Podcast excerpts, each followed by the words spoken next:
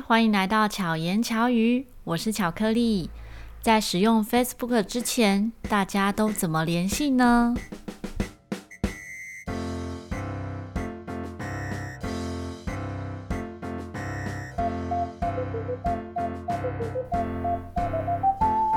还记得前几年有一次到某间店呢，要买协会使用的文具用品，然后需要打统编。那个时候呢，就随口说了一一段数字七一零五六四八八，结果这位店员呢输入之后说：“哎，好像不太对。”我才突然惊觉，不对，这个数字 是我的 ICQ 密号码。不知道大家有有没有听过，或者是有没有使用过 ICQ 呢？那么在前几天也是。要讲到这个统编的时候，我这一串数字呢又从脑中浮现，所以才想分享这一集的主题。那也心血来潮，想说，诶，那现在 ICQ 还能够登入吗？所以我就去搜寻了，就真的有。在几年前想到的时候，那个时候呢是已经这个公司就关起来了。可是后来呢，这个通讯软体好像又重新的复活。可是旧账号就不能再登入了，也可能是我这根本完全记不起来密码，所以就没有办法再登入。就想起这些年、那些年 使用的这些通讯软体，然后认识的朋友经历过的点点滴滴，其实真的非常有趣。在我使用 ICQ 的那个时期呢，大概真的差不多是二十年前了。那时候我还记得是。在呃有在安庆班工作，所以呢也透过 ICQ 认识了一些陌生朋友。在那个时候的网络交友，我觉得应该算是蛮单纯、蛮安全的，所以跟陌生朋友是会见面的，就约了一起去书局看书，然后一起约喝咖啡，或者是去看夜景，这就是纯友谊。然后又因为是透过文字啊这样子认识，所以会聊很多跟。真实世界朋友中不会聊到的事情，所以某种程度来说呢，会是就是心灵中的朋友，有点像这样。我自己是这么觉得啦。那也可能我很幸运，刚好遇到的都是好人，所以那时候就觉得，诶，这样子的交朋友方式很有趣。那后来有一段时间呢，有在写部落格，可是部落格是属于比较公开的，可是在那个时候。嗯，因为有一些感情的状况哈，就是应该说那个时候呢，刚好失恋，然后会有很多想要记录的心情故事，所以就写在一个网站叫做“爱情国小”，现在的都已经倒了。那“爱情国小”呢，它这个设定就是你可以在那边写文章，写文章之后呢，也会有那里的朋友，其他都是匿名的，都不是用真实的名称，然后也不会是公开的方式分享。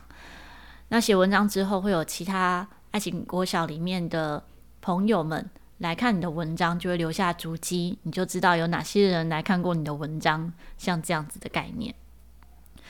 那么也有一段时间呢，是用 PC Home 的相簿，PC Home 的相簿呢，就有点像现在的 Instagram，就是会以照片为主，然后大家会在下面留言啊，或者是有一些互动。那那时候用。那个 PC Home 的相簿的时候，因为我不是像那种完美，就是 po 一些个人照，其实 po 的真的都是一些比较生活中的照片。那有一张照片呢，就放了哦小熊维尼，然后放我钢琴上面的各种小熊维尼。也因为这样认识了一位朋友，那这位朋友呢是呃住在台南的一个女生，然后她也是从小学音乐。然后念音乐系这样子，那他回复了我的留言。那一段时间之后，哎，我们就是会这样子互动，因为他也喜欢维尼，然后也是学音乐的，所以我们就有一些互动，一直到现在都还有保持联络。我觉得也是蛮奇妙的缘分。如果现在讲说啊，我们是因为 PC Home 相簿认识的，这个应该是觉得好像不太可能哈。而且多数会因为照片认识的，可能会觉得哦，都是异性吧。但我们呢，是因为音乐哈，因为维尼而认识的好朋友，觉得也是很奇妙的缘分。后来有呃，也一段时间很流行奇摩家族，大家不知道有没有玩过？奇摩家族呢，就像是现在的这 Facebook 里面的社团，只是它是在皮奇摩上面，然后有一个一个的家族，然后也是透过账号进入，那会不同家族呢，彼此会在上面就是像留言板一样或 po 文这样的方式来互动，所以有些人会。利用这样的社团的群组的方式联系感情，那么也有过嗯、雅虎的即时通，还有 MSN、奇摩知识家这一些不同的通讯的方式。即时通呢，跟 MSN 就很像现在的 Line，只是它都一定是需要使用电脑。那也这些软体呢，现在也都已经消失了，已经不在了。那奇摩知识家呢，也是在今年就结束了。呃，我自己没有在奇摩知识家上面问过问题，或者是回答问题。但是我爸爸呢，非常喜欢在上面回答问题。我记得他好像是就是高到蛮高的一个阶段，他有分不同的等级。好像我也不记得他有哪些什么硕士啊，什么时候就有不同的等级。那他非常的认真在回答问题，所以他的等级算蛮高的。那还有一个时代的眼泪，但也不算那么眼泪啦，因为现在我周遭有一天我心血来潮登入，发现我还有蛮多朋友是在上面有持续使用的，就是扑浪。不知道大家有没有听过？波浪也是蛮有趣的，它是像一条河流一样，它是以时间轴的方式，就像录音，我们会有一个那个横线的轨道。它是像这样时间轴的方式，那么会在上面可能留一段话，或者是呃自己的心情分享。那你的波浪的朋友呢，就会在上面留言。我现在真实生活中的一些好朋友，也是现在的 Facebook 的好朋友，也是在那个时候波浪认识的朋友。真的，那时候在扑浪上面，其实大家彼此不是那么熟悉，也可能是因为扑友 就是这样子留言留言之后。加为呃，就后来大家使用 Facebook 之后，就变成脸书的好友，然后再来变成真实生活中的朋友。那除了扑浪之外呢，像刚刚前面讲到的部落格，现在写部落格的人可能比较少了。在早期我在写部落格的时候，真的是很完整，呃，真的是很巨细靡遗的记录自己的生活。现在其实也非常感谢那个时候有这么仔细的记录生活，因为有时候想到说某一年的某个活动，就会再去翻以前的部落格的文章，因为我我在写的那个部落格现在还活着，像有些部落格其实可能已经像无名小站啊，或者是诶天空部落就都就是已经不存在了，所以就大家要找原本的文章，如果没记录的话，这些文章就是消失了。那我使用部落格大概是从二零零六年到二零一二年，那时候也是有某个契机，因为以前写部落格那个年代呢，还没有数，还没有，还没有这个智慧型手机，所以都一定是用相机来记录生活。那如果你有听过我之前的节目的话，你就知道我是一个很容易 掉东西的人。所以我不知道掉过几台数位相机，从传统的底片相机开始掉，掉到数位相机，最后一台数位相机不见了，是在二零一二年全国高中职大露营中。为什么印象这么深刻？因为之前的每一年的全国高中职大大大露营呢，我都会做蛮详细的记录，记录这一场。高中职大露营中有哪些活动？然后大家每天的状态是怎么样？我们做了哪些事情？据说后来有一些承办学校会以我部落格的文章当做参考，然后看当时的状况和画面有些什么。所以有一次某一年大露营的时候呢，那个承办学校的校长突然来跟我打招呼，我想说，诶。我怎么我我我我有见过你吗？我应该不认识你吧？然后他才说他有看我部落格的文章，所以也是蛮有趣的一个回忆跟一个记录。因为那个时候有做这些记录，所以现在再回顾的话，才有这一些回忆。也在前几周吧，应该也是上个月还是上上个月，我一个好朋友突然就是传来问我说，我某一篇文章的密码是什么？我想说哈，密码，我文章有什么密码？才想到我们有一年去八仙乐园玩，那因为那一篇是比较私人的，就是只有我跟这位好朋友哦、还有穿泳衣的照片。那之前曾经遇过，就是有奇怪的人会把我们的照片 copy 下来，所以那一篇文章呢就把它锁起来，就是用密码。那我真的也想不到我密码是什么，所以就赶快再登入。登入之后，再去找到我那篇文章，然后再从后台里面看到我的密码是什么，然后再跟他分享。所以看到这些点点滴滴的时候，就觉得，哎，真的还好。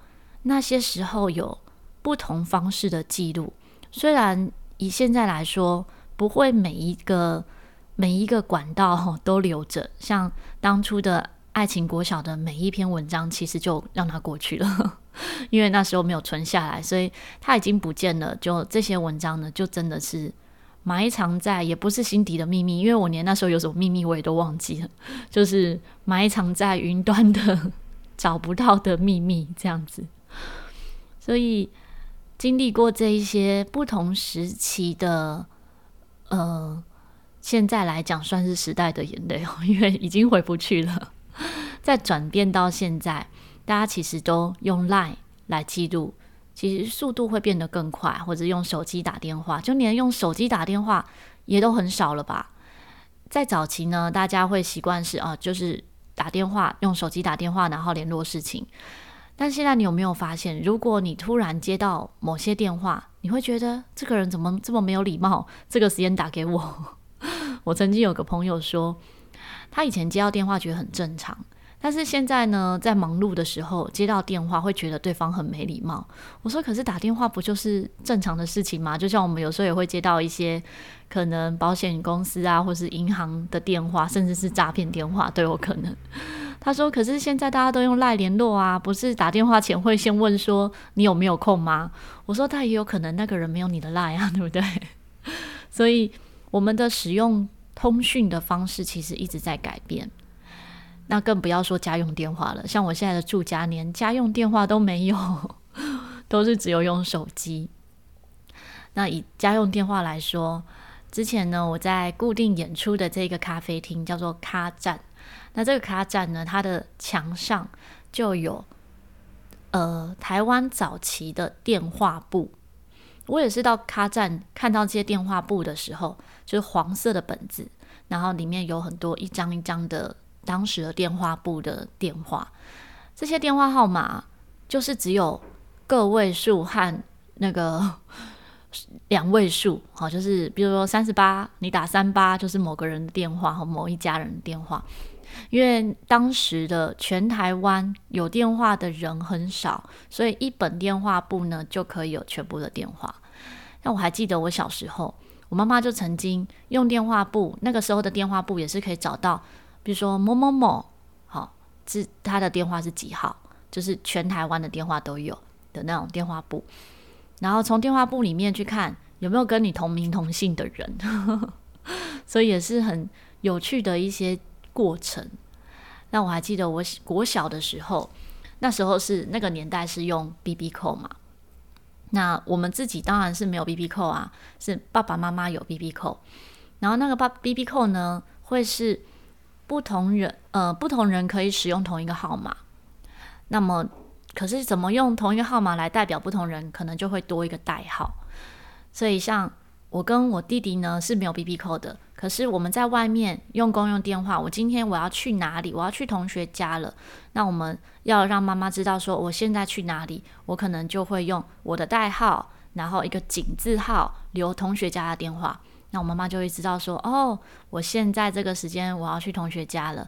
那我现在在家里，我就可能用一个代我的代号，然后用一个什么，让我妈妈知道说，哦，我现在回到家了。所以。从其实从我很小的时候就跟妈妈有很紧密的联系，更不要说是现在，现在几乎是每天都会一直赖来赖去的。即使每天都见面，我们还是会一直分享生活。那在那个年代呢，是用 BB Call 来记录，那现在呢更方便了哦。可能我临时看到一个哦什么喜欢的东西，想跟我妈妈分享，还是可以只用视讯的，就会更方便。我还记得我在。呃高中的时候，那个时候有小熊维尼的 BB 扣，小熊维尼的中文机，好，在那时候应该算是非常少见，所以价位比较高。可是因为我很喜欢小熊维尼，所以就存钱。那时候有工作嘛，就存钱买了小熊维尼的中文机。后来没多久之后呢，就说诶，还可以续约多久的时间哦，就可以那个怎么样怎么样。我就续约了十年。想当然，我高中那时候已经开始用手机了哦，也是有手机哦。然后也同时 B B 扣续约了十年。然后那个电信公司就倒了，所以其实你现在回想那个时候的十年后，你不会想到说就没有这样东西了。就像现在的时代真的是瞬息万变，可能你正在使用的某些产品，或者是某些通讯软体啊，或是某些记录你生活的东西，也许是。